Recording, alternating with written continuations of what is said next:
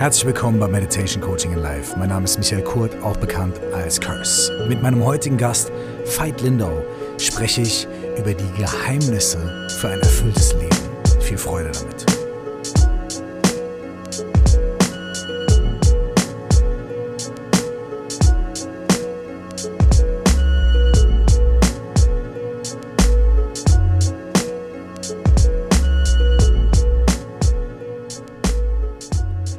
Herzlich willkommen euch allen nochmal hier bei Meditation Coaching and Life. Um es mit den Worten von David Letterman zu sagen. My next guest needs no introduction. Mein nächster Gast braucht keine Vorstellung. Ich will es aber trotzdem machen mit ein paar kurzen Worten.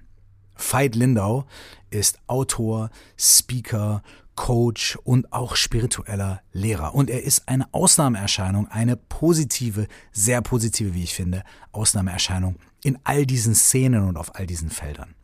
Seit vielen, vielen Jahrzehnten ist Veit Lindau selber Schüler, aber auch Lehrer für ganz viele Menschen.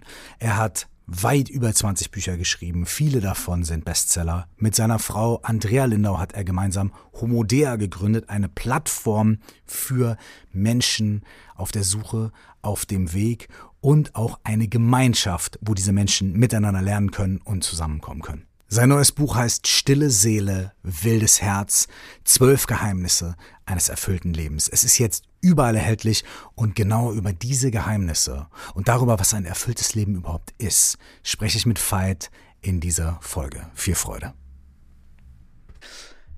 Veit, herzlich willkommen zurück bei Meditation Coaching in Life. Schön, dass du, dass du, äh, also alle, alle guten Dinge sind drei. Ne? Jetzt haben wir, glaube ich, zweimal, aber wir haben es, glaube ich, schon fünfmal probiert. Also wir sind vollkommen, wir fallen aus dem Rahmen. So, ist okay. Ja, ich, ich, ich glaube, das ist so eine kreativen Krankheit, aber vielen Dank für die Einladung. Fühlt sich an wie nach Hause kommen. Ah, das, das ist doch wunderschön. Das höre ich gerne. Hey, ich würde gerne mit dir direkt reinsteigen. Du hast ein neues Buch, äh, was diese Woche veröffentlicht wird. Und das Buch heißt, ähm, ja, okay, wir äh, sprechen wir erstmal nicht darüber, wie es heißt, sondern ich, ich würde gerne das Intro vorlesen. Mhm. Am Anfang des Buchs steht eine Art Incantation, eine Art Gedicht. Und da bin ich über einen Satz gestolpert, der in dem Buch dann auch nochmal auftaucht. Und da würde ich gerne direkt einhaken. Ja? Das Intro ist, du bist ein Wunder, größer als du denkst. Du hast ein Anrecht auf Glück und Freiheit. Nicht morgen, jetzt. Wer ist es, der sucht? Wer ist es, die leidet? Wer träumt den Traum, den wir Leben nennen? Erinnere dich und du bist frei. Da sind viele Dinge drin, aber was ich gerne von dir als erstes wissen möchte, was bedeutet erinnere dich? Nicht du bist frei und siehst ein und checkst, sondern erinnere dich. Warum erinnere dich? Um, ähm, gute Frage. Das basiert natürlich auch viel auf meiner persönlichen Erfahrung, dass die Momente in meinem Leben, die ich als Augenblicke beschreiben würde, in denen ich erwacht bin oder mehr erwacht bin, das waren niemals Momente, in denen ich das Gefühl habe, ich erfahre was Neues, sondern es war immer ein Moment, wo ich das Gefühl hatte, ich erinnere mich an etwas, was ich schon mal gewusst habe. Ich wache aus, ich wache aus etwas auf. Also ich glaube, so auf dieser tiefsten existenziellen Ebene geht es nicht darum, dass wir etwas dazulernen, sondern dass wir uns wirklich an diese Essenz erinnern ich weiß nicht, wie es dir geht in der Meditation, aber so die Momente, wenn ich so richtig tief reinplumpse, so diese kostbaren Augenblicke, in denen wirklich alles klar ist, das fühlt sich nie an wie, wow, das hätte ich nie gedacht, sondern das ist so mm. eher wie, yes, gut, gut, dass ich mich wieder erinnere. Würdest du sagen, es ist ein bisschen wie ein, das Gefühl, zu Hause wieder anzukommen? Exakt, genau wieder, wieder zu Hause anzukommen. Äh, auf, also wirklich, weißt du, wie, wie in einem Märchen, wenn der, wenn der Held oder die Heldin so wie in Trance äh, wild um sich schlägt, auf äh, Reisen geht, leidet und dann irgendwann plötzlich mitten in der ganzen Geschichte aufwacht und feststellt, ich, ich habe eigentlich mein Zuhause nicht verlassen. Hm. Das sind ja eigentlich schon sehr gute Nachrichten. das heißt, ne, das heißt ja eigentlich, ja. das, was du suchst, auf deinen ganzen Reisen, auf all diesen Dingen, es ist schon da. Ja. Das ist schon, es ist schon in dir. Aber irgendwie ist es verschüttet, irgendwie ist es vergessen. Und der Job ist jetzt gar nicht etwas im Außen dazu zu gewinnen, geiler zu werden, schlauer zu werden, besser zu werden, bla bla bla. Alle, alles cool, schöne Nebeneffekte. Aber im Endeffekt geht es vielleicht darum, das, was da ist, freizulegen. Mhm. Ja? Und das ist, das ist doch eine sehr gute Nachricht im Gegensatz zu, du musst erst dies, du musst erst das und dann vielleicht. Wenn wir nicht dann gleich wieder in das andere Extrem fallen und denken, okay, das bedeutet, ich muss gar nichts tun. So, das hm. ist das, das äh, finde ich persönlich schönste Paradox in dieser Welt. Ich glaube tatsächlich, dass, dass es im Endeffekt darum geht, etwas wiederzufinden, was immer schon da war. Und dass wir gleichzeitig dennoch dafür auf, auf, auf unsere persönliche Heldenreise gehen müssen. Wir müssen einen Arsch raushängen, wir müssen riskieren, um das zu finden. Also es funktioniert nicht, zumindest erlebe ich das nicht bei mir oder bei meinen Leuten so, dass ich sage, okay, dann bleibe ich halt einfach sitzen, ist ja schon alles da. Das ist ja auch eine Form von Eskapismus dann, ne? Ja. Ach, wenn alles da ist, hm. Aber ja, es ist alles da, aber wir leben es nicht. Exakt. Wir, also wir, wir checken es nicht, wir leben es nicht, wir wissen gar nichts damit anzufangen. Also müssen wir vielleicht erstmal auf die Reise gehen und unsere Skills schärfen, um dann auch zu wissen, um das zu schätzen und um dann auch zu wissen, was wir, wie, wie wir Zugang dazu finden und wie wir das dann auch in die Welt bringen. Ja, so auch, weißt du, es gibt ja dieses wunderschöne Gleichnis von Michel, Michael, Michelangelo, ne, der mal gefragt worden ist, wie er diese Statue, äh, ich glaube, das ist der David, ne? Mhm. also wie er zu dieser Statue gekommen ist. Und er sagt, also ich, ich habe nicht diese Statue geformt, sondern ich habe alles entfernt was mhm. nicht zu dieser Statue dazugehört habe. Und ich glaube, äh, das, was ich mit Heldenreise meine, das ist genau das. Wir setzen uns in Bewegung, wir gehen ins Feuer, wir, wir riskieren etwas, um letzten Endes das abzustreifen, um das zu verbrennen, das loszulassen, was wir nicht sind. Also wie so ein Läuterungsprozess. Das Buch heißt Stille Seele, wildes Herz. Und auf diese zwei Aspekte würde ich gerne noch mit dir eingehen. Und der Untertitel ist Zwölf Geheimnisse für ein erfülltes Leben. Und diese zwölf Geheimnisse, also wir werden auch noch ein bisschen gucken, was das ist. Du beschreibst die auch ein bisschen als Mantren. Mhm. Würdest du sagen, dass das können Mantren sein, die eben genau dabei helfen, diese Statue aus dem Stein irgendwie zu enthüllen? Ja, also also wenn der Träumer die Träumerin, also das ist ja so die, die zentrale These des Buches, so tief im Traum eingeschlafen sind, dass, dass es nichts bringt, dass ich von außen rufe, äh, an dem Traum rüttle, mhm. äh, muss ich irgendwas in den Traum einschleusen, was quasi in einem positiven Sinne äh, wie so ein, äh, ja, einen Auflösungseffekt hat. Und ich glaube, dass das der ursprüngliche Sinn von Mantren gewesen ist. Also nicht uns zu beruhigen, das ist vielleicht ein positiver Nebeneffekt, sondern also in diesen Mantren ist etwas drin, äh, was auch diesen Erinnerungseffekt auslöst, äh, wenn wir uns diesem Mantra anvertrauen. Und mir war deswegen der Begriff Mantra so wichtig, weil es eben nicht damit getan ist, so ein Kapitel in diesem Buch einfach mal zu lesen und dann intellektuell zu denken, ah ja, okay, jetzt weiß ich, sondern es geht wirklich darum, äh, die, diesen Satz, diese Losung, dieses Mantra wirken zu lassen, so dass sie also subversiv innerhalb des Traumes mhm. anfangen kann, die Grenzen des Traumes in Frage zu stellen. Eine positive Form von Inception. Exakt, genau. Ja. Ich liebe diesen Film dafür, weil ich er so krass, äh, weil, weil er das so in, in eine Bildwelt packt, was wir alle wissen. Also spätestens dann, wenn du mit Trance oder Hypnose arbeitest, weißt du das ja auch, aber das dann in ein Bildwerk äh, geformt zu sehen, äh, also zum Niederknien. Ja. Absolut. Mich hat ja auch da drin gepackt, weiß nicht, ob wir da schon mal drüber gesprochen haben und für, für die Menschen, die zuhören, wenn wir uns hier wiederholen, hey, deal with it. Es ist ein Mantra. ja. Das muss Aber ich, ich glaube, Inception, über Inception haben wir noch nicht gesprochen. Aber was ich da drin auch so krass fand und was, der Film hat bei mir auch eine Art Inception ausgelöst. Mhm. Der hat mich wirklich auf einer tiefen Ebene erschüttert. Ja. Weil eine der grundlegenden Aussagen in dem Film ist ja, ähm, wenn es tief in deinem Unterbewussten Dinge gibt, denen du dich nicht gewidmet hast, dann kommen die, egal was du machst, egal wie erfolgreich du bist, egal wie stark du bist, egal wie toll du bist, werden immer wieder diese Dinge kommen und dich sabotieren. Mhm. So, fucking look at them. Mhm. Und das war für mich vielleicht einer der Auslöser, also dieser Gedanke, diese Inception war für mich einer der so letzten Tropfen, der mein Fass zum Überlaufen gebracht hat, um zu sagen, okay, ich muss mein Leben ändern. Ne? Ähm, mhm. So, das ist ja auch da drin. Ne? Und ja. weil es gibt ja auch, klar, es kann ein traumatisches Erlebnis sein, aber es gibt ja auch Mantren, die keine positiven Dinge bei uns auslösen. Wir alle haben ganz viele Sätze, glaube ich, die mhm. wir uns immer wieder selber sagen. Ja. Ah, ich muss noch und ich bin noch nicht und ah, und die Welt ist und so weiter und so mhm. fort, die uns ja auch negativ prägen. Mhm. Und du gibst hier ja zwölf Dinge mit, die man quasi als, als Gegenmittel, die man dazu tun kann, mhm. ne? die man, die man, die, die, wo man sagen kann, okay, aber hier ist auch dieses hier. Ja. Warum genau diese zwölf? Es ist eine fiese Frage, aber vielleicht gibt es eine schöne Antwort. also ich, ich behaupte ja, dass, dass ich meine Bücher nicht selbst schreibe, sondern dass die mich benutzen. Also es war nicht eine bewusste Wahl, sondern ich habe mich hingesetzt, also irgendwann als der Verlag auf mich zukam, der feiert gerade 300-jähriges Jubiläum und gesagt hat, Veit, wir, wir hätten gern quasi das, das, Fazit deines bisherigen Lebens. Da habe ich erst gedacht, mhm. na, so alt bin ich noch nicht. Und dann habe ich gesagt, das ist aber es ist eine coole Challenge. Ich setze mich jetzt einfach mal hin. Also ich bin jetzt über 50 und habe schon das Gefühl, okay, wenn alles gut läuft, dann bin ich jetzt am Anfang der zweiten Hälfte. Und so. Also ist eigentlich mhm. ein guter Zeitpunkt. Und dann habe ich mich gefragt, okay, was habe ich denn gelernt?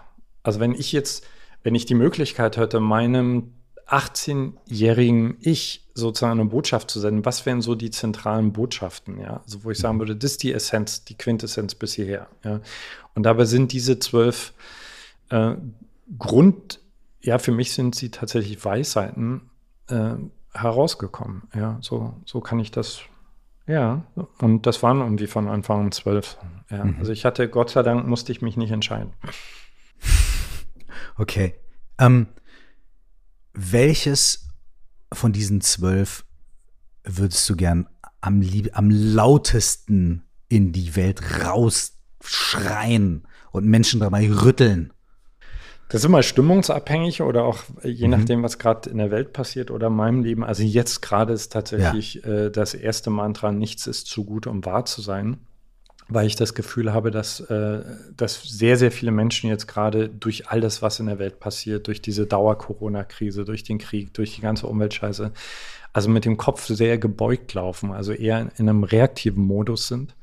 Sich quasi so, also wir, wir, wir, wir bewegen uns in so einem Verteidigungsmodus vorwärts und was mir gerade fehlt, ist so ein kühner Entwurf. Mhm. Also wie wir alle gemeinsam aus dem Schlamassel rauskommen könnten. Also es fällt mir zum Beispiel auch in der Politik auf, dass es selten jemanden gibt, wo ich das Gefühl habe, der bringt mal was auf den Tisch, was wirklich inspiriert, was Leute auch wirklich mhm. miteinander in einem positiven Sinne vereinen könnte. Also eben nicht im Kampf gegen etwas, sondern im Kampf für etwas.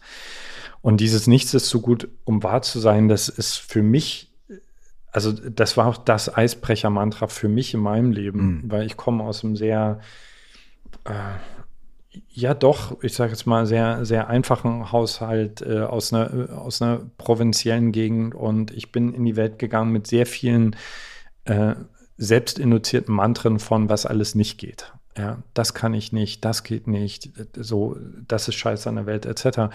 Und äh, als ich mich dann zum allerersten Mal getraut habe zu sagen, vergiss doch mal, ob du glaubst, dass es geht, sei doch einfach mal unverschämt und schreib einfach mal auf, wie du es gerne hättest.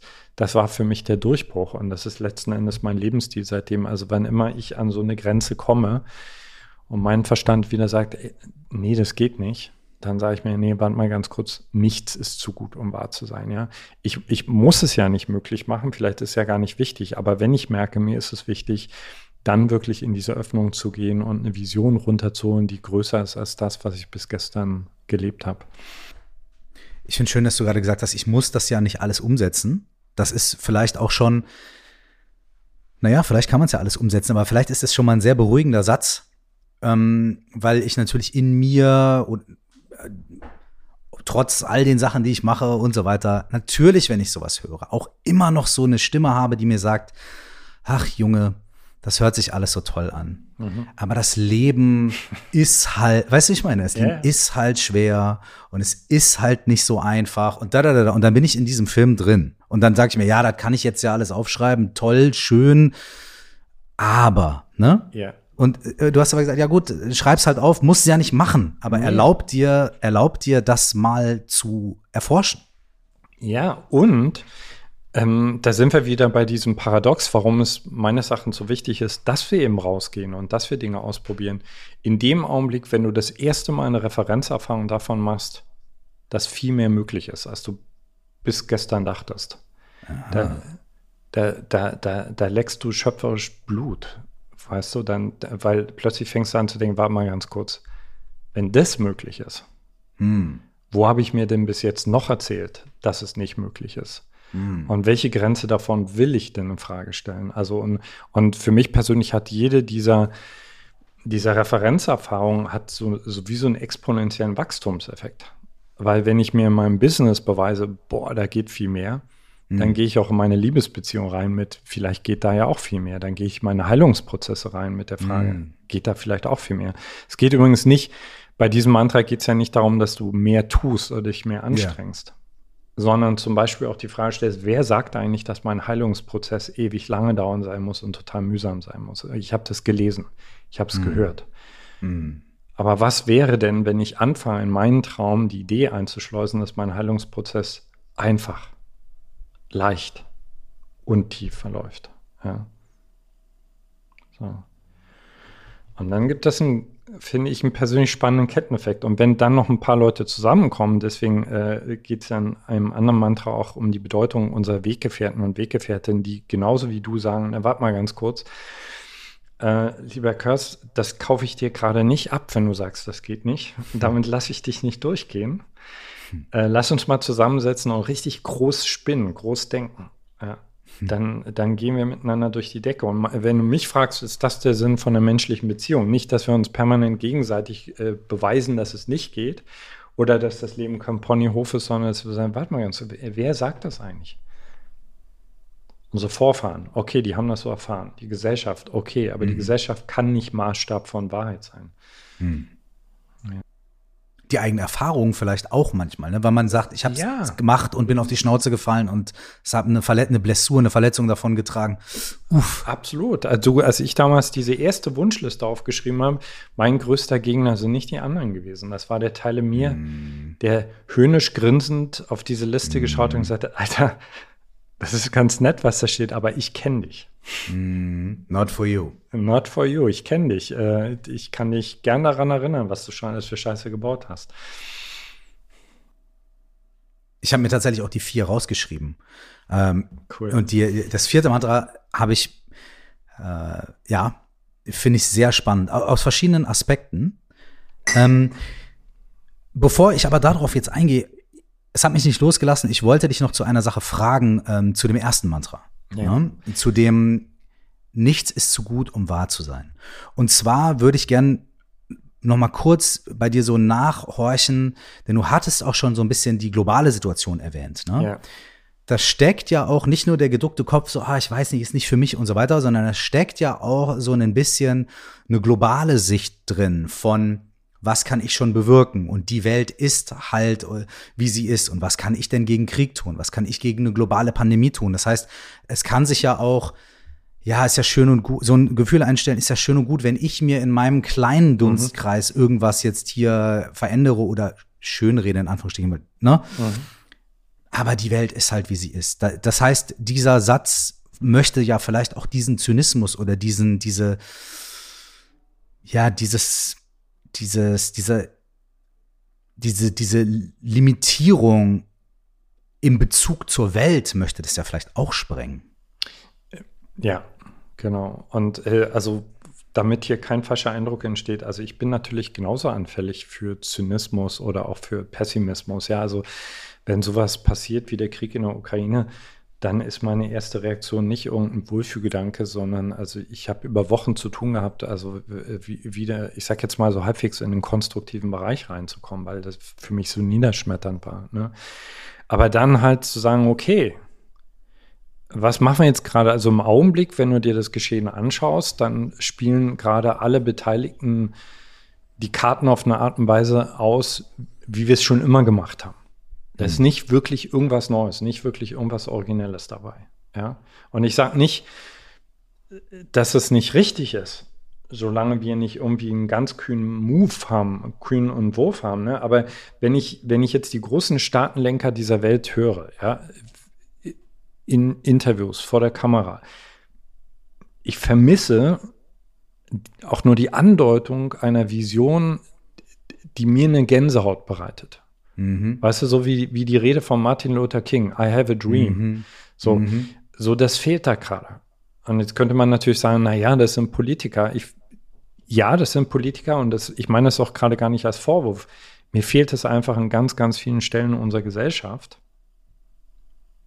Also habe ich mich irgendwann mal hingesetzt und gesagt, okay, also genau das, was du gerade gesagt hast. Ich, ich habe gedacht, okay, ich alleine schaffe es so und so nicht.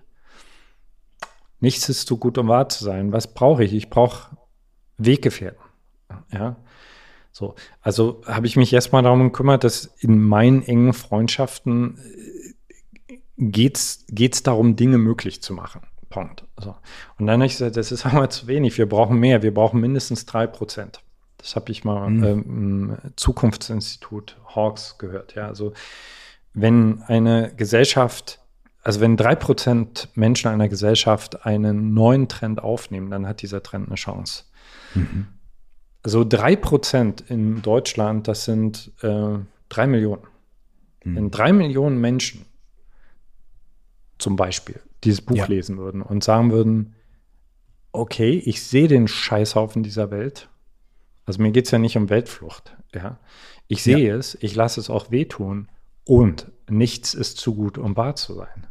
So, lasst uns doch bitte gemeinsam ein Bild kreieren von einer Menschheit, was uns so inspiriert, dass wir uns wirklich erheben. So.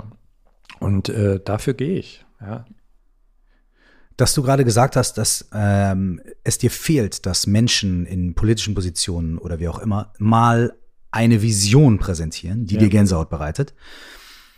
Es hat mich zu dem Gedanken gebracht, dass ja man ja oft sagt, ja, die Welt, so wie sie sich uns präsentiert, ähm, spiegelt ein bisschen unser eigenes Inneres wieder. So, das kann man jetzt total esoterisch, bla und okay sehen. Aber man kann es auch ganz konkret sehen und man kann auch sagen, okay, ich vermisse diese Vision außen. So. Mhm.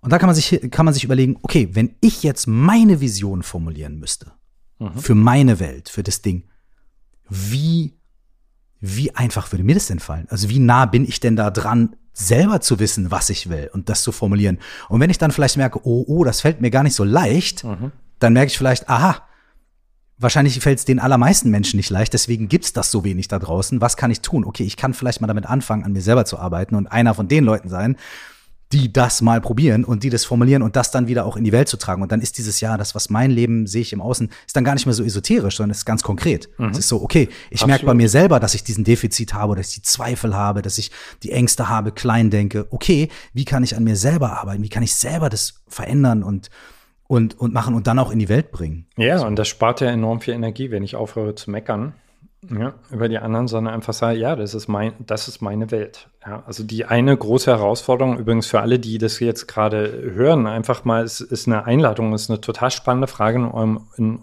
eurem Beziehungsumfeld, einfach mal die Menschen zu fragen, hast du eine Vision? Hast du eine Vision für deine Partnerschaft, für deinen Job und hast du eine Vision für deine Welt? So, wenn wir keine Vision haben, muss unser Verstand, das kann er gar nicht anders, er muss auf alte Visionen zugreifen. So. Was meinst du mit, muss auf alte, alte Visionen zugreifen?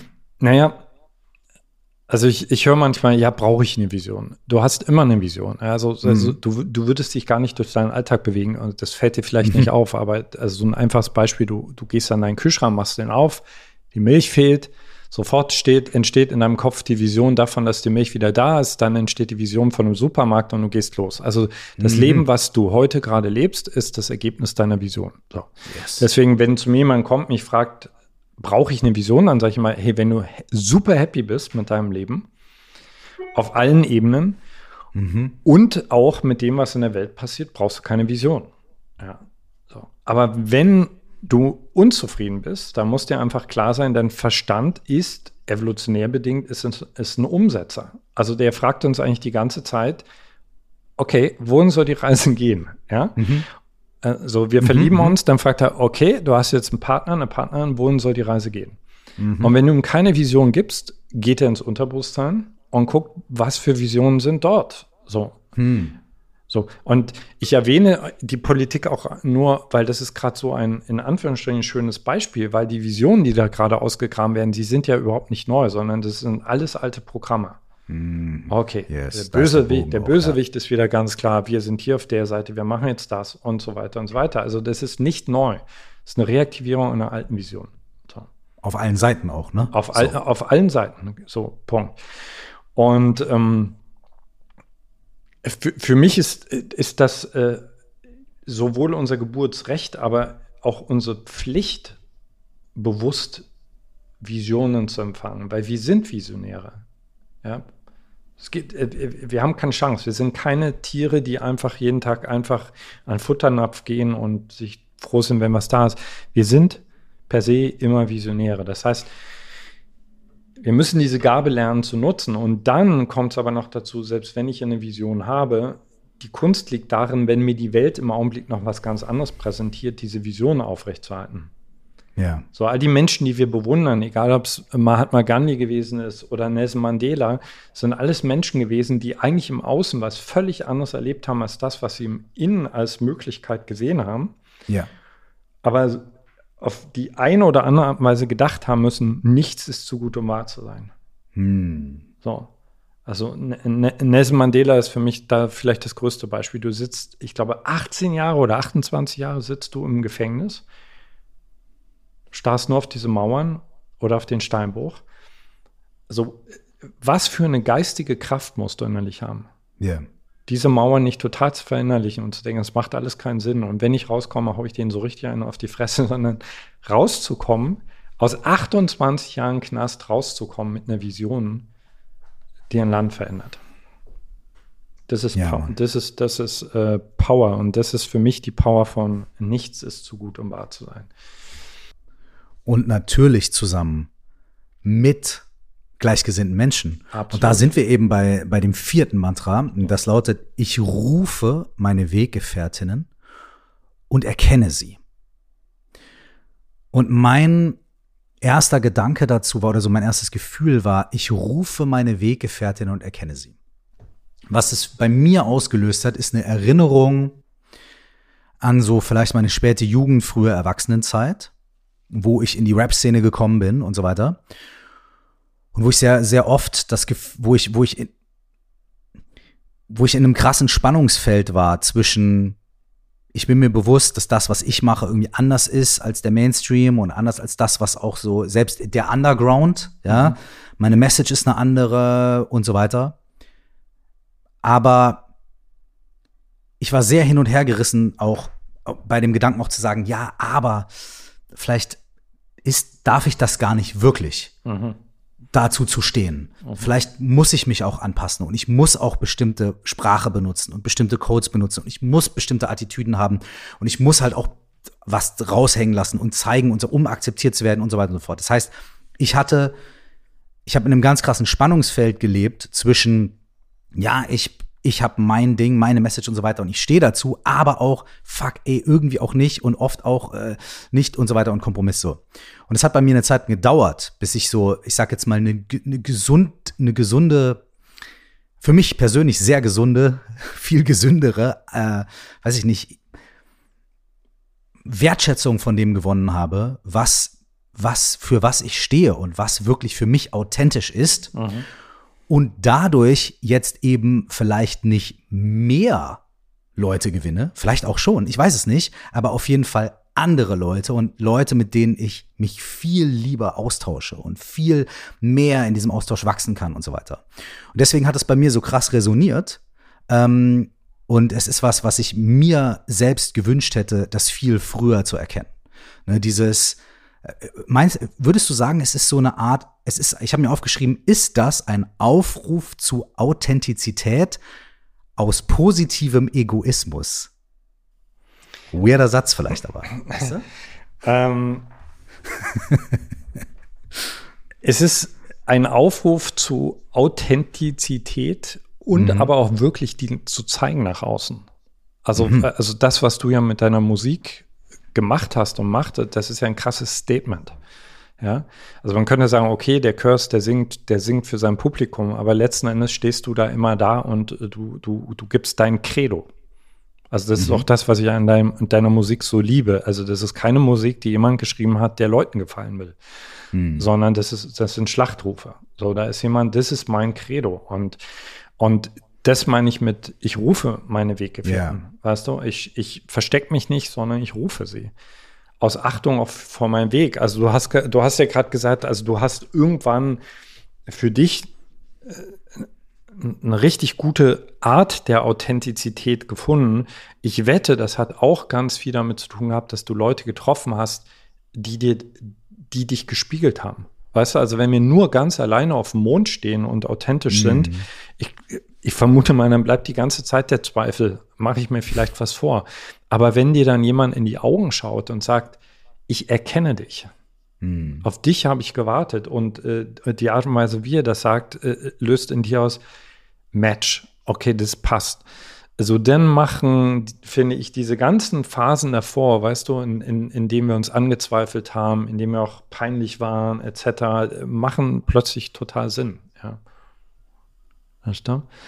Und ähm, also ich Wir liebe aber das, an den Kap Punkt das ja Kapitel liebe lieb ja. ich übrigens auch total, weil ich habe eigentlich erst, als ich das angefangen zu schreiben, gemerkt, also wie wichtig ganz bestimmte Menschen auf meinem Weg gewesen sind, ja. die eigentlich zum Teil noch vor mir gesehen haben, welchen Weg ich zu gehen habe. Weißt du, so mhm. die ersten Lehrer, die zu mir gesagt haben, Alter, egal was du für einen Scheiß noch baust, ich sehe da was in dir und ich vertraue dir, geh dafür. Oder meine Frau, die an vielen Stellen, in denen ich vielleicht kurz davor war aufzugeben, gesagt hat, äh, ja, und wenn die Leute wegrennen, weil sie das nicht verstehen oder weil sie es doof finden, ich stehe an deiner Seite, weil genau deswegen habe ich dich gewählt. Ja.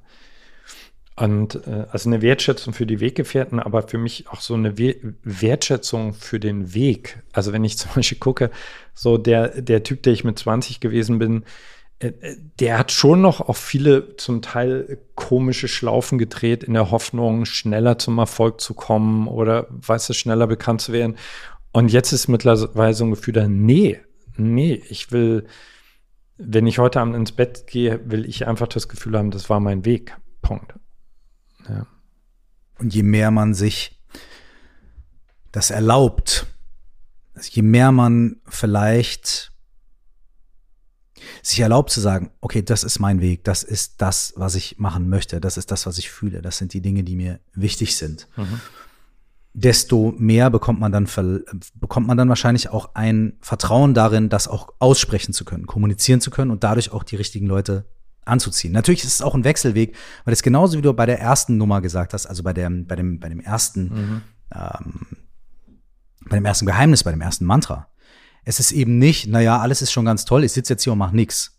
Genauso ist es ja bei der vier vielleicht auch. Nicht das Erste, was mir in meinen Kopf kommt und wo ich jetzt gerade mal Bock drauf habe, nicht die erste Begierde oder whatever, ist jetzt das, ist jetzt meine Wahrheit und die schreie ich raus und suche mir die Weggefährten. So, es lohnt sich auch da ein bisschen zu erforschen, worum geht's mir wirklich, was ist wirklich für mich in Essenz wichtig. Absolut. Also ich unterscheide doch mittlerweile zwischen, ey, ich, ich mache mein Ding das, ja. würde, das würde ich zum Beispiel als Egoismus ansehen, ja.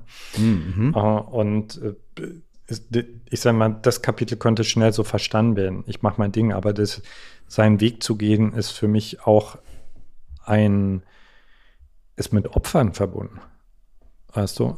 Also das, was uns wirklich zu uns macht, also da sind wir wieder am Anfang, also was, was das Falsche vom Echten trennt, das findest du nicht, indem du immer nur den Weg einschlägst, der sich geil anfühlt, sondern das ist ganz häufig der Weg, äh, bei dem du auch erstmal einsam bist, bei dem du auch Leute verlierst. Ja.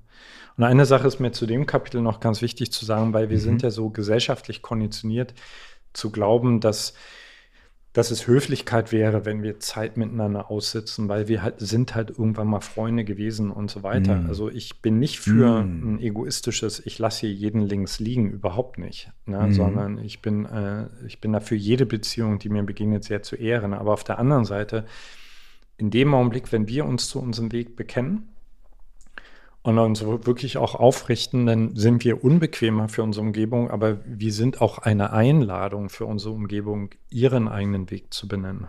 Hm. Weißt du? Das bedeutet, ein, ein, ein, eine positive Einladung dazu, auch auf Wiedersehen zu sagen. Ja. Und auch aus bestimmten Situationen rauszugehen, wo man einfach merkt, ich ent oder wir entwachsen dem. Wir beide auf andere Arten und Weisen vielleicht. Absolut. Und äh, ich glaube, jeder von uns kennt diese Situation, ja. So alte Schulkameraden etc. Und man trifft sich und irgendwie hast du danach immer so ein unbefriedigtes Gefühl. Oder vielleicht ganz schmerzhaft, wenn du wirklich in einer Ehe nach vielen Jahren plötzlich feststellst, ey, mal ganz ehrlich, wir teilen das Bett noch miteinander, aber sonst nichts. Ja. Und die, dieser Moment, wenn es dann einer der Beteiligten ausspricht, logisch tut das brutal weh, aber im Endeffekt sind meist alle dankbar dafür, weil die Karten auf dem Tisch sind und ab dem Punkt kann jeder wirklich überhaupt erstmal wieder schauen, was ist denn eigentlich mein Weg? Ja, also ich glaube zum Beispiel, dass wir in unseren engsten Beziehungen schnell mal unseren Weg verlieren, weil wir einfach dazu tendieren, einfach zu sagen, ja, wir sind jetzt ein Wir Mhm. Und wir mhm. gehen so miteinander. Also du, äh, auch Andrea und ich zum Beispiel, wir sind jetzt knapp 30 Jahre zusammen.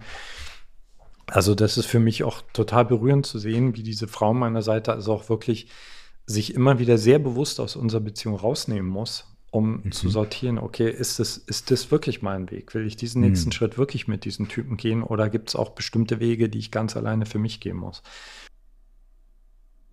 Dieses Rilke-Zitat, das ich auch oft auspacke, weil ich es so Hammer finde. Ich krieg's nicht ganz auf die Reihe, aber es besagt in Essenz, ähm, Liebe bedeutet, den anderen in seiner Einsamkeit zu begleiten. Ah, das finde ich wahnsinnig, wahnsinnig schön. Ja, das ist krass, ne? Und gleichzeitig so offensichtlich richtig. Das meine ich auch mit Erinnern. Also, äh, weil ich glaube, jeder und jede, wenn du das hörst, dieses Zitat, und du denkst an deine innigsten Beziehungen, das macht irgendwie total Klick und du weißt irgendwie, das ist nicht wirklich was Neues, sondern eigentlich hast du es immer gewusst. Hm. So, also ich bin nicht in Andreas Leben, äh, um sie zu trösten. Ich bin nicht da, um sie zu unterhalten, sondern ich bin vor allen Dingen dafür da, sie darin zu unterstützen, dass sie am Ende sagen kann, also ich bin meinem Pfad treu geblieben. Ich bin nicht hm. mit meinem Typen irgendwo hingegangen, sondern ich bin meinem Pfad treu geblieben. Hm. Ein Antidot, eine Medizin für dieses Egoismus-Ding, was du eben auch angesprochen hast, dieses, okay, ich mache mein Ding, ne? Mhm. so, hier geht's lang, ist für mich die Nummer 10, äh, Mantra Nummer 10, was ich mir auch rausgeschrieben habe. Und dieses Mantra ist, ich weiß nicht, was das bedeutet. Das, das, ist, das, das ist das Mantra. Und da denkt man erstmal, hä, was soll das? Mhm. Hier ist das, was ich direkt darin irgendwie gefühlt habe. So. Und, mhm. und würde mich total interessieren, wie, wie das bei dir ist. Was ich in diesem Satz, ich weiß nicht, was das bedeutet, und der, der, die Unter, Unterüberschrift, ja, und Unterüberschrift ist Demut erfordert Mut. Steckt ja auch drin, Demut, ja. Ähm, für mich bedeutet es, immer auch im Kopf zu haben, selbst wenn ich gerade das Gefühl habe, ich habe es gecheckt und so weiter, so, es ist ein flüchtiger Zustand. Weiß nicht, ob der einen Tag dauert, eine Minute oder ein Jahr, aber ich weiß nicht, was passiert. Ich weiß, ich habe das tiefste Geheimnis nicht irgendwie so, ja, ich habe keine Landkarte dafür. Ich weiß es nicht. Und für mich fühlt es sich immer so an, in dem Moment, in dem, sage, in dem ich sage, okay, aber ich weiß es nicht, liegt vor mir eine offene Welt. Da kann alles passieren. Da ist ganz viel Potenzial und ich habe auch die, die Demo zu sagen, ja, gerade ist geil, aber hey, who knows? Und das ist gar nicht so mit einer Angst verbunden, wenn es wirklich aus meinem Tiefsten kommt. Dann ist es nicht eine Angst, sondern es ist, es ist eine unfassbar lebensbejahende Aussage. Nämlich so, ey, let's go. So, das Leben kommt morgen. Ja, let's, let's see what happens. Und ähm, ja, da würde mich interessieren, äh, wenn ich das so sage, ob du denkst, okay, der hat das Kapitel jetzt überhaupt nicht verstanden, der Depp.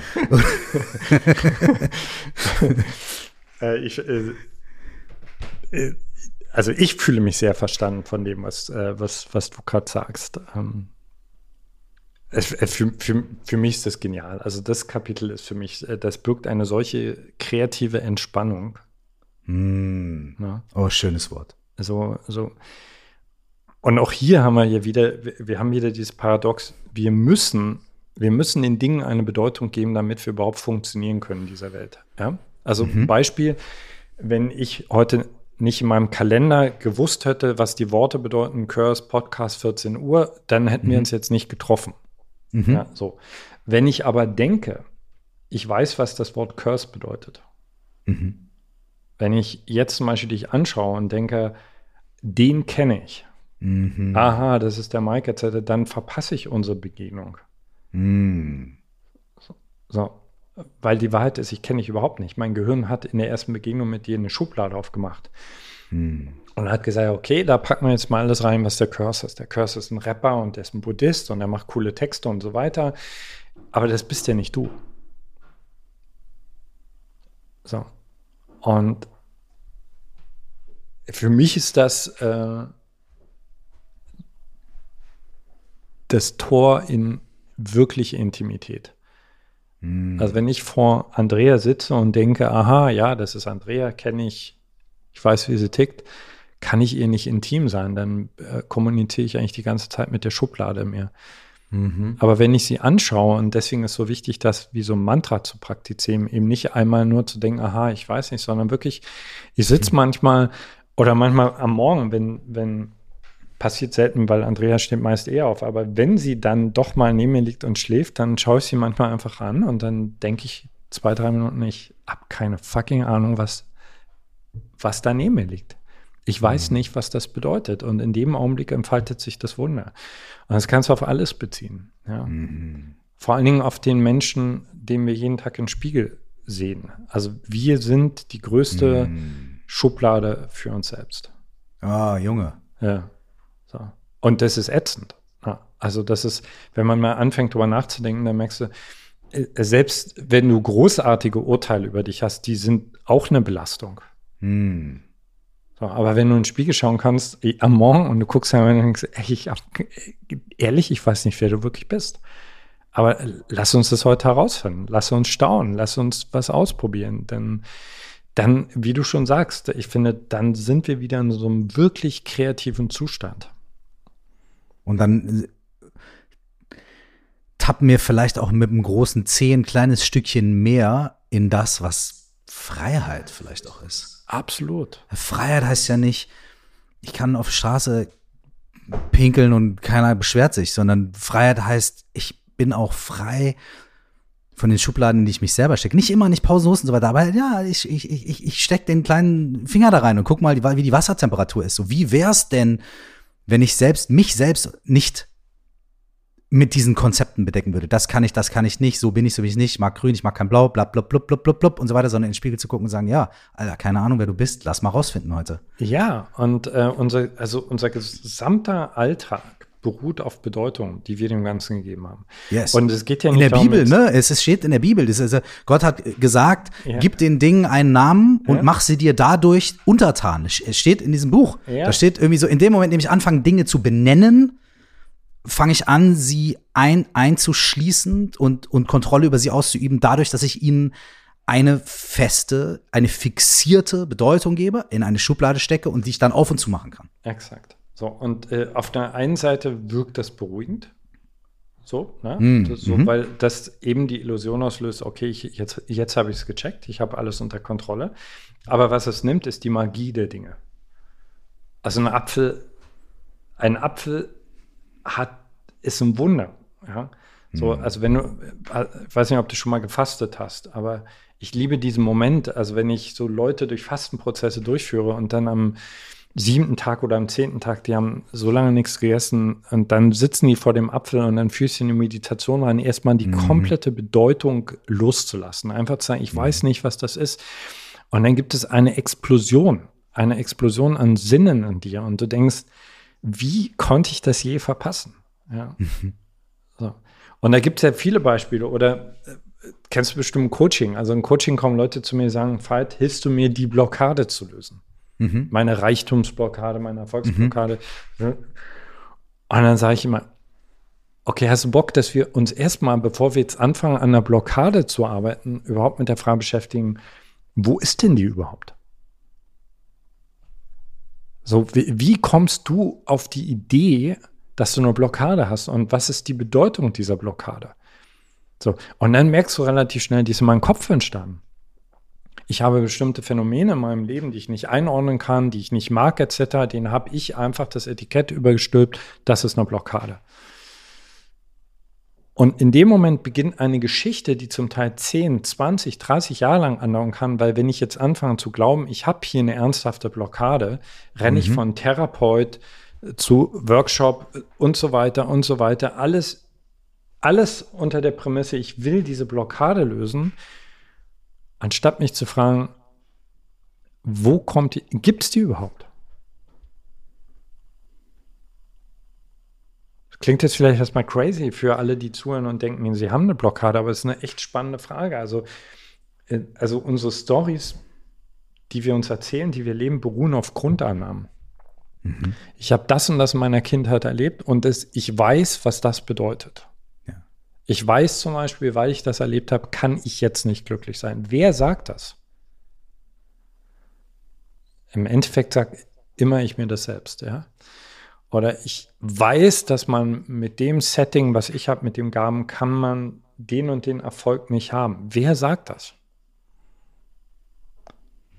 Oder wenn wir in den religiösen, spirituellen Bereich reingehen, dann wird es ganz abgefahren, weil da merkst du, also Religion ist eigentlich eine, hart ausgedrückt, eine Vermeidung Gottes. So, so, so. Also, nur mal angenommen, es gibt diese Quelle wirklich, ja? Aber ich sage nicht, dass es sie gibt, aber nur angenommen, sie gibt sie. Die, die einzige Möglichkeit, dieser Quelle zu begegnen, wäre nackt und unwissend. Also mhm. wirklich zu sagen, ich habe null Ahnung. Ich habe null Ahnung, wer ich bin. Ich habe null Ahnung, was Leben ist, was Tod ist. Ich habe null Ahnung, ob es Gott gibt. Aber wenn es Gott gibt, I challenge you, dann suche ich dich. Ich will die direkte Begegnung von dir haben. Aber sobald ich ein Buch aufschlage und nachlese, was Gott ist, Gott hat das und das gesagt. Gott ist das und das und das. Bin ich nicht mehr in einem, ich bin nicht mehr in einem direkten Kontakt.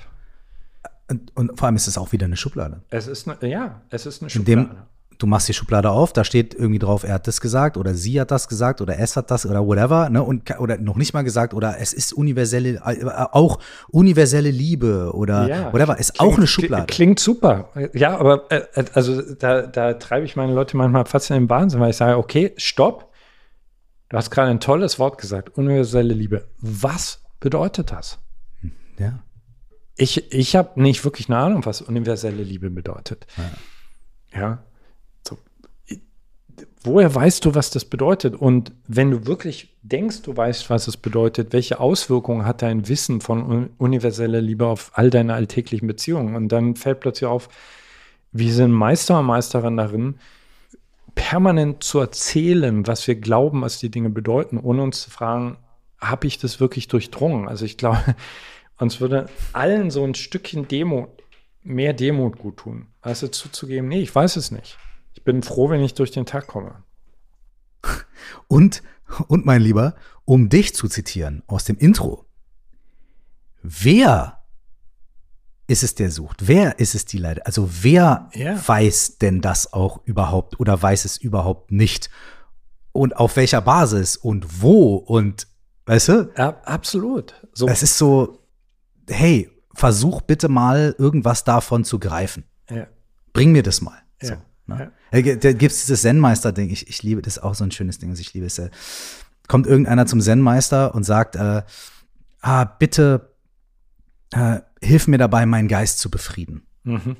Der Zen-Meister sagt, okay, geh nach Hause, such deinen Geist, bring ihn mir her. Mhm. Dann geht die Person nach Hause und kommt dann immer wieder und sagt, Meister, ich habe nichts gefunden. Und der Zen-Meister sagt, er ist befriedet. Ja. There's nothing there.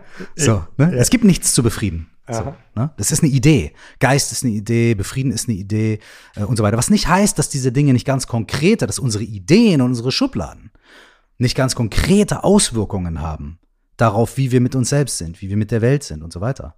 Und da auch wieder beim Paradox. Es gibt die Sachen vielleicht nicht, aber es gibt sie. Auf einer, weißt du, beides. Absolut. Ja? Also ich, ich sage mal, wenn ich jetzt zum Beispiel vor Andrea, meiner Frau, sitzen würde und würde sagen, ich weiß nicht mal, ob es dich gibt, dann würde die mir relativ schnell und deutlich zeigen, dass es sie gibt. ja.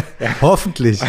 und es macht ja auch, es macht ja auch nicht Sinn, äh, alles permanent zwanghaft in Frage zu stellen. Okay, ja, klar. so ich weiß nicht, oder was zu verspirituellen oder whatever. Exakt. Ja. Aber Weil wenn du eine Pizza bestellst, äh, musst du die Tür aufmachen, sonst verhungerst du. Ne? Exakt. So. so. Aber halt spätestens in dem Augenblick, wenn du merkst, okay, ich leide an einer Sache, hm. dann macht es total Sinn, nicht zu fragen, weißt du denn überhaupt, was diese Sache bedeutet? Hm. So zum Beispiel, ich, ich habe jetzt Liebeskummer, weil dieser Mensch das und das gemacht hat. Hast du je hinterfragt, ob du deswegen Liebeskummer haben musst? Mhm. Ja, das machen alle so. Hm. Ja.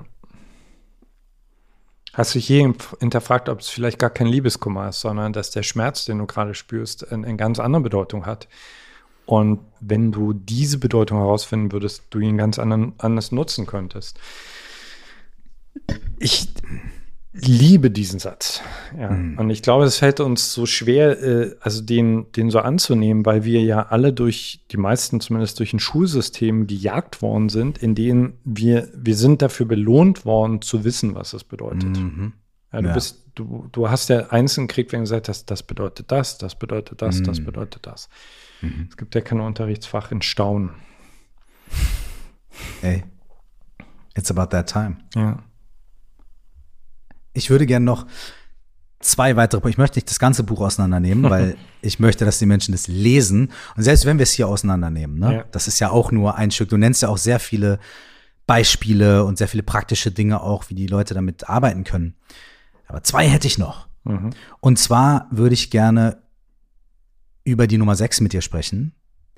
Ähm, und die Nummer sechs ist, ich sehe die Welt und mich mit mildem Auge. Das finde ich unglaublich schwer und unglaublich wichtig. Ähm, vor allem, wenn man so ein Mensch ist, vielleicht wie du oder ich, also das ist jetzt auch wieder nur meine, meine Fantasie von dir ne, und meine Fantasie von mir, aber lassen wir uns mal auf die ein ich will was machen, ich will was erreichen, ich will was verändern, ich möchte, ich möchte mich entwickeln, ich möchte was in die Welt bringen, ich möchte für mein Umfeld äh, Dinge äh, bereitstellen äh, und so weiter und so weiter und so weiter. Ne? Das sind Ambitionen, da ist Bock, da ist Energy, ist auch ganz toll. Aber das führt ja auch zu, und das ist ein Drive und da ist eine, was auch immer, ne? Und das auch wahnsinnig toll, kreative, schöpferische Energie aber die kann manchmal auch sehr hart sein, die kann sehr streng sein, die kann sehr, sehr selbstkritisch sein und die kann auch sehr kritisch mit der Welt sein. Warum läuft die Scheiße hier nicht? Ich habe das hundertmal gesagt, mhm. mir selbst oder dir. Mhm. Ne? Und dahinter steckt ja auch wieder sowas, vielleicht ein bisschen, bei mir jetzt ganz persönlich vielleicht, sowas wie, ey, wenn ich nicht durchziehe, wenn ich nicht Gas gebe, wenn ich mich nicht kümmere, wenn ich nicht irgendwie dafür sorge, dass etc., dann, uiuiuiui. Ui, ui, ui. mhm. Und dem gegenüber steht dieser Satz, ich sehe die Welt und mich mit mildem Auge. Da muss man erstmal tief durchatmen. Mhm. Also von allen, von allen Mantren in dem Buch ist das das Mantra für mich mit der größten Medizin für mich persönlich. Das wollte ich dich nämlich fragen, welches fällt dir am schwersten vielleicht? Ja. Okay, da sind wir. Okay. Ja. Weil ich habe ein extrem schnell und hart urteilenden Verstand. Also mir gegenüber, anderen Menschen gegenüber, der Welt gegenüber, wo wir stehen können. Also eigentlich läuft in meinem Hintergrund immer ein Film davon ab, wo wir, wo, wo könnten wir eigentlich jetzt gerade ja. sein. Ja, so yes. vor, mir, vor, vor, mir sitzt jemand und trinkt mit mir einen Tee und im Hinterkopf habe ich, hey, eigentlich könntest du jetzt so. Und ich, äh, ich äh, mir ist es fast peinlich, das zu sagen, aber ich war wirklich lange Zeit da stolz drauf, weil ich wirklich dachte, es ist ein wahnsinns wichtiger Entwicklungsmotor für mich und mhm. auch für andere Menschen. Und irgendwann habe ich realisiert, und das hat echt eine Weile gedauert, äh, dass ich extrem viel Leid kreiere. Also zum Beispiel für meine Liebsten. Mhm. Ja. Also wenn ich mhm. jetzt noch mal, äh, wenn ich mich zum Beispiel frage, okay, was, was bereust du im, in der Beziehung zu deiner Tochter. So, mhm. dann sage ich, all die Momente, wo ich dieses zauberhafte Mädchen, was da neben mir groß geworden ist, nicht einfach nur gelassen habe und gefeiert habe, auch ihre Fehler und äh, ihre Macken und alles, was sie hatte, sondern ich mit einem harten Auge auf sie gesehen habe und gedacht habe, mir angemaßt habe zu sagen, also ich bin hier, um dich das und das zu lernen. Bruder, nicht, das erschüttert nicht, nicht, gerade mein Herz, was? zu hören. Das erschüttert gerade ja. mein Herz, diese ja. Worte zu hören. Ist mit bei meinem Sohn. Ja. Ich fühle es. Ja, Mann. Ja. Wow. Hm. Weißt du, es ist ja was anderes, wenn, wenn so ein Wesen kommt und sagt, ich, ich lade dich ein, mir was beizubringen. so, aber die, die, also hinter diesem harten Blick, also wenn wir den mal als das Gegenteil von mild nehmen, ist für mich eine unglaubliche Arroganz, nämlich die Arroganz, ich weiß, wo es lang geht. Hm. So. Ich weiß, wo die Welt eigentlich stehen sollte. Ich weiß, steht wo ich im, stehen sollte. Also ich habe im ja Gegensatz zu, ich weiß nicht, was das bedeutet. Exakt, genau. So und äh, und ich habe wirklich, ich habe wahrscheinlich genauso wie du, ich habe lange Zeit Angst davor gehabt, wenn ich mir erlaube, milde zu sein, dann, hm. also dann verliere ich meinen Drive. Hm. Dann verliere ich meinen Drive, dann äh, bin ich nicht mehr an Erfolg interessiert, etc. Da machen alle um mich herum, was sie wollen. Das Interessante ist, ich verliere diesen Ego-Drive dadurch immer mehr. Aber die Dinge erblühen eigentlich in einem viel größeren Maßstab und mit viel weniger Energieeinsatz von meiner Seite aus. So, das heißt, meine Vermutung jetzt gerade, gib mir mal noch zehn Jahre, ich teste das gerade aus, weil das noch so neu ist, dieser milde Blick, aber meine Vermutung ist, ich habe eigentlich dem natürlichen Erblühen der Dinge zum Teil massiv im Weg gestanden. Hm. Mhm. Und ich glaube, man kann trotzdem in Anstrengung reingehen. Weißt du, also wenn ich zum Sport gehe und ich gehe über meine Grenze, dann kann ich trotzdem mit dem milden Auge auf mich sehen und ich kann meine Unvollkommenheit sehen. Also während ich früher bin ich über meine Grenze gegangen, immer mit dem Gefühl von, ich muss, ich muss, ich muss diesen Fight da langpeitschen. Ich muss, ich muss das Letzte an ihm rausholen. Und das ist eine krasse Objektifizierung uns selbst gegenüber. Und ich glaube, das haben wir uns echt mit dieser Leistungsgesellschaft angefangen. Wenn ich jetzt zum Sport gehe, ist das eher so wie, komm, ich, ich, ich gebe es mir. Also das, das hat eher so ein, äh, also ja, das, das ist eher so ein neugieriger Aspekt, weißt du? Aber und, und wenn ich mal keinen Bock habe, habe ich halt mal keinen Bock. Punkt. Ja. Mhm. Und mit mildem Auge sehen heißt nicht, ich finde alles toll, was läuft. Wischiwaschi. So, weißt du, zum Beispiel, nehmen wir mal den Krieg in der Ukraine, ne, als das ausgebrochen ist. Ich war so in einem richtenden Geist. Mhm. Ja. Und dann habe ich gemerkt, also dieser richtende Geist verhindert eigentlich, dass ich meinen eigentlichen Schmerz und die, die, die tiefere Ohnmacht darunter fühle. So, es fühlt sich, es fühlt sich irgendwie richtig an, in diesen Kämpfermodus zu gehen und so. Aber eigentlich habe ich verhindert, dass mein Herz von den Dingen voll berührt wird. Hm. Und wenn ich mit mildem Auge darauf schaue, heißt es nicht, ich finde es toll, was der Putin macht. Im Gegenteil, ich, ich, ich sehe ich sehe den Wahnsinn sogar noch viel mehr. Hm. Und es zerreißt erstmal mein Herz. Ja, und da ist auch erstmal ein Gefühl davon, fuck, äh, da kommen wir nie raus. Aber das bewegt mich viel weicher und viel tiefer. Und ich schaue mit einem milden Auge auf mich selbst. Heißt ja auch, mit einem milden Auge auf die Momente im Leben zu schauen, in denen man es nicht konnte. Absolut. Und in denen man nicht milde war mit der Welt. Wie du jetzt von deiner Tochter oder ich von meinem ja. Sohn spreche, das zu erkennen ist ein Punkt. Und dann auch da zu atmen und zu sagen, boah, ich sitze auch damit, mich da selbst zu erkennen und selbst zu entlarven und auch mit diesem Schmerz und dieser Enttäuschung von mir selbst und, und finde vielleicht da drin auch noch ein mildes Auge. Äh, klar, klar, weil, also Leona hat irgendwann zu mir gesagt, ich meine, ich habe das große Glück, dass sie immer noch richtig gern Zeit mit uns verbringt. Oder sogar immer mehr. Um, und irgendwann hat sie zu mir gesagt, weißt du was, Dad, ich habe nichts davon, wenn du dich in deinen Schuldgefühlen suhlst. So, so, lass uns doch, lass uns doch jetzt einfach Liebe miteinander teilen. Weißt du? Was für ein schönes Geschenk sie dir damit auch gemacht hat. Ja? Absolut, ja. ja. Boah, ohne es zu wollen, mhm. sind wir dabei bei dem letzten Punkt, den ich gerne mit dir besprechen wollte. Mhm. Denn das zwölfte Mantra Krone des Ganzen. Ähm, Sekunde. Das zwölfte Mantra, die Krone des Ganzen, äh, wenn man möchte. Also, natürlich nicht hierarchisch gesehen. Ist ein Satz, den ich wahrscheinlich für immer mit dir in Verbindung bringen werde. Hm. Denn ich glaube, so habe ich den bewusst zum ersten Mal durch dich gehört und wahrgenommen. Und wir haben auch schon mal drüber gesprochen. Aber ich glaube, ich mache mir jetzt zur Aufgabe, jedes Mal, wenn wir, wenn du bei mir im Podcast bist, und ich hoffe, das wird noch ein paar Mal sein, werde ich jedes Mal wieder dich fragen. Es wird unser, unser und nicht Running Gags, wird Running Love bei mhm. uns. Und der Satz ist, ich verschenke mich. Mhm. Und ich finde es auf ganz vielen Ebenen ganz, ganz wundervoll. Und die Idee da, oder, oder was auch immer, ich weiß nicht, die Idee, keine Ahnung, was die Idee dahinter ist. Und der Satz wirkt bei mir sehr viel aus. Was, wie lebst du das? Was bedeutet es für dich? Ich verschenke mich. Mhm. Also für mich ist keine Idee, sondern eine Haltung. Und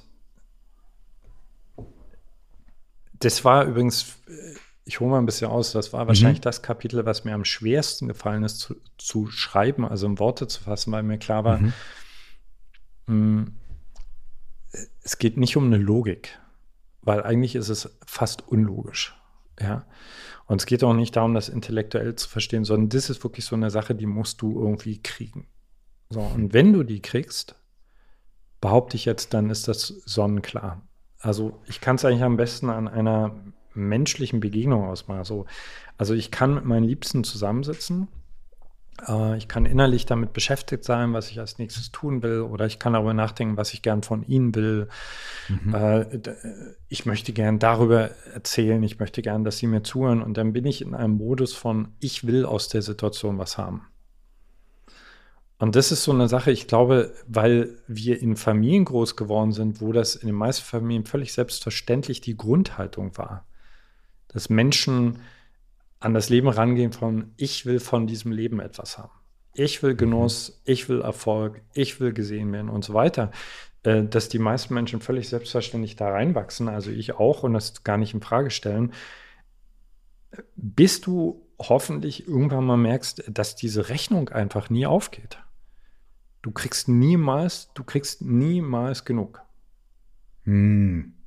Sondern es ist immer, vielleicht für einen kurzen Moment so ein, so ein ah ja, jetzt hab ich's. Und im nächsten Moment ist wieder so eine Leere da.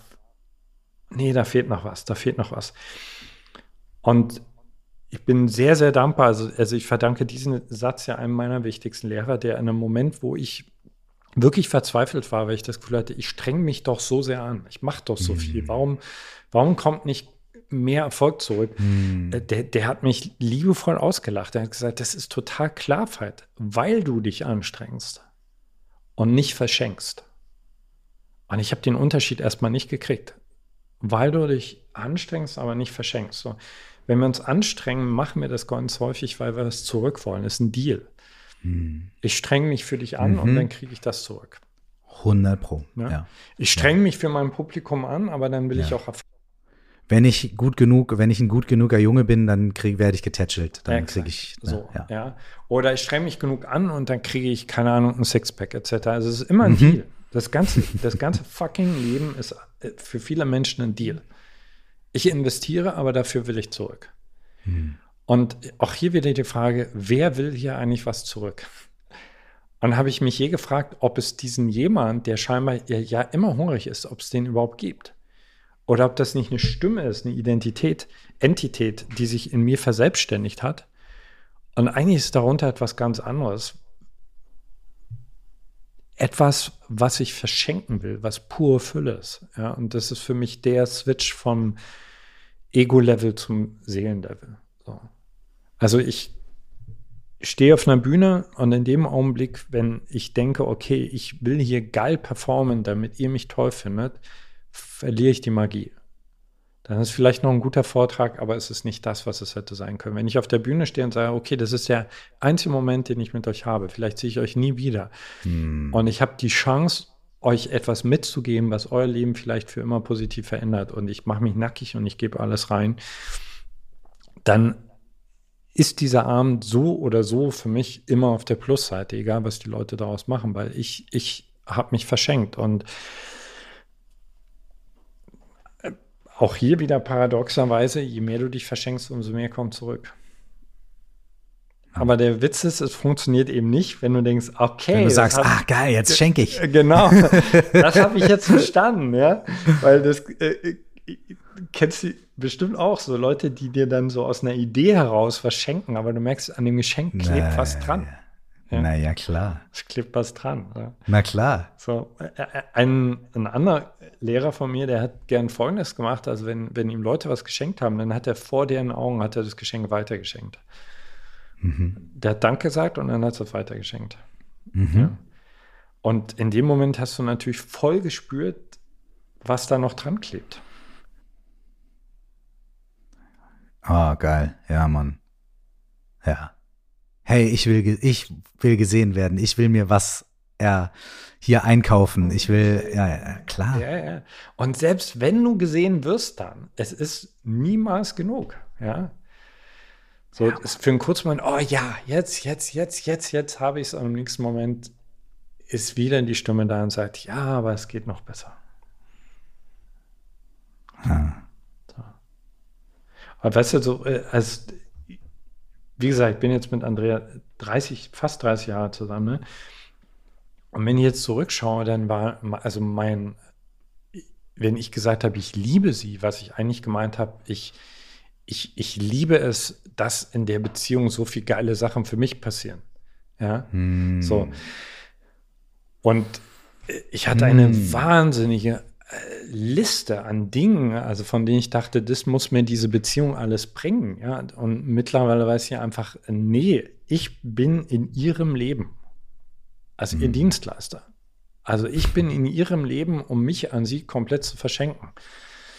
Und das dreht das, für mich persönlich dreht das totale Spiel, weil ich auch plötzlich äh, gar nicht mehr so den Impuls habe, ich müsste Menschen verändern, weißt du, sondern die sind schön, so wie sie sind. Und ich gebe dann halt, wenn sie wollen, noch was dazu. Also eigentlich ist es ein Geschenk, wenn mir andere erlauben, Menschen erlauben, ihnen was zu schenken. Ja. Hm. ja.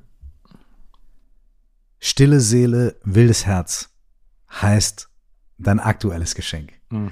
Zwölf Geheimnisse eines erfüllten Lebens. Das Buch ist jetzt draußen. Äh, wir verlinken es in den Show Notes. Es ist auch, ähm, äh, habe ich gesehen, ein QR-Code QR drin, wo Leute dann noch, noch Meditationen machen können, die dazu passen und so weiter.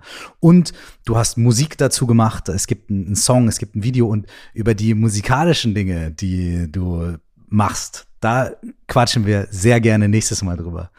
Ey, es war mir eine große Freude.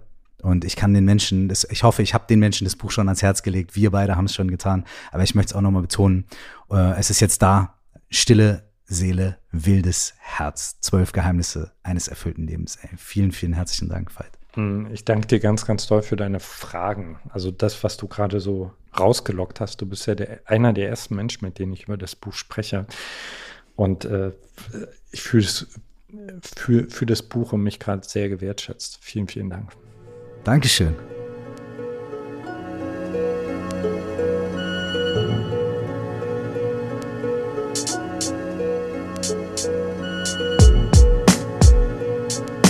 Wenn dir dieser Podcast und seine Inhalte gefallen und du dich darüber austauschen möchtest, dann lade ich dich herzlich in unsere Facebook-Gruppe ein. Du findest sie bei Facebook unter Stell dir vor, du wachst auf oder auch unter 4O plus X. Das ist auch der Name der Methode, die ich in meinem ersten Buch vorstelle. Das heißt ebenfalls Stell dir vor, du wachst auf und es ist überall erhältlich, genauso wie mein neues Buch 199 Fragen an dich selbst. Wenn du dir selbst gute Fragen stellen möchtest, dann lade ich dich zum kostenfreien Kurs auf meiner Website ein. Er heißt Die Fragen deines Lebens und da kannst du zu verschiedenen Bereichen in deinem Leben, von Beziehung zu Erfüllung, von Glück zu Beruf, die Fragen deines Lebens beantworten. Du findest den kostenfrei auf www.curse.de bis wir uns das nächste Mal wieder hören. Alles Gute.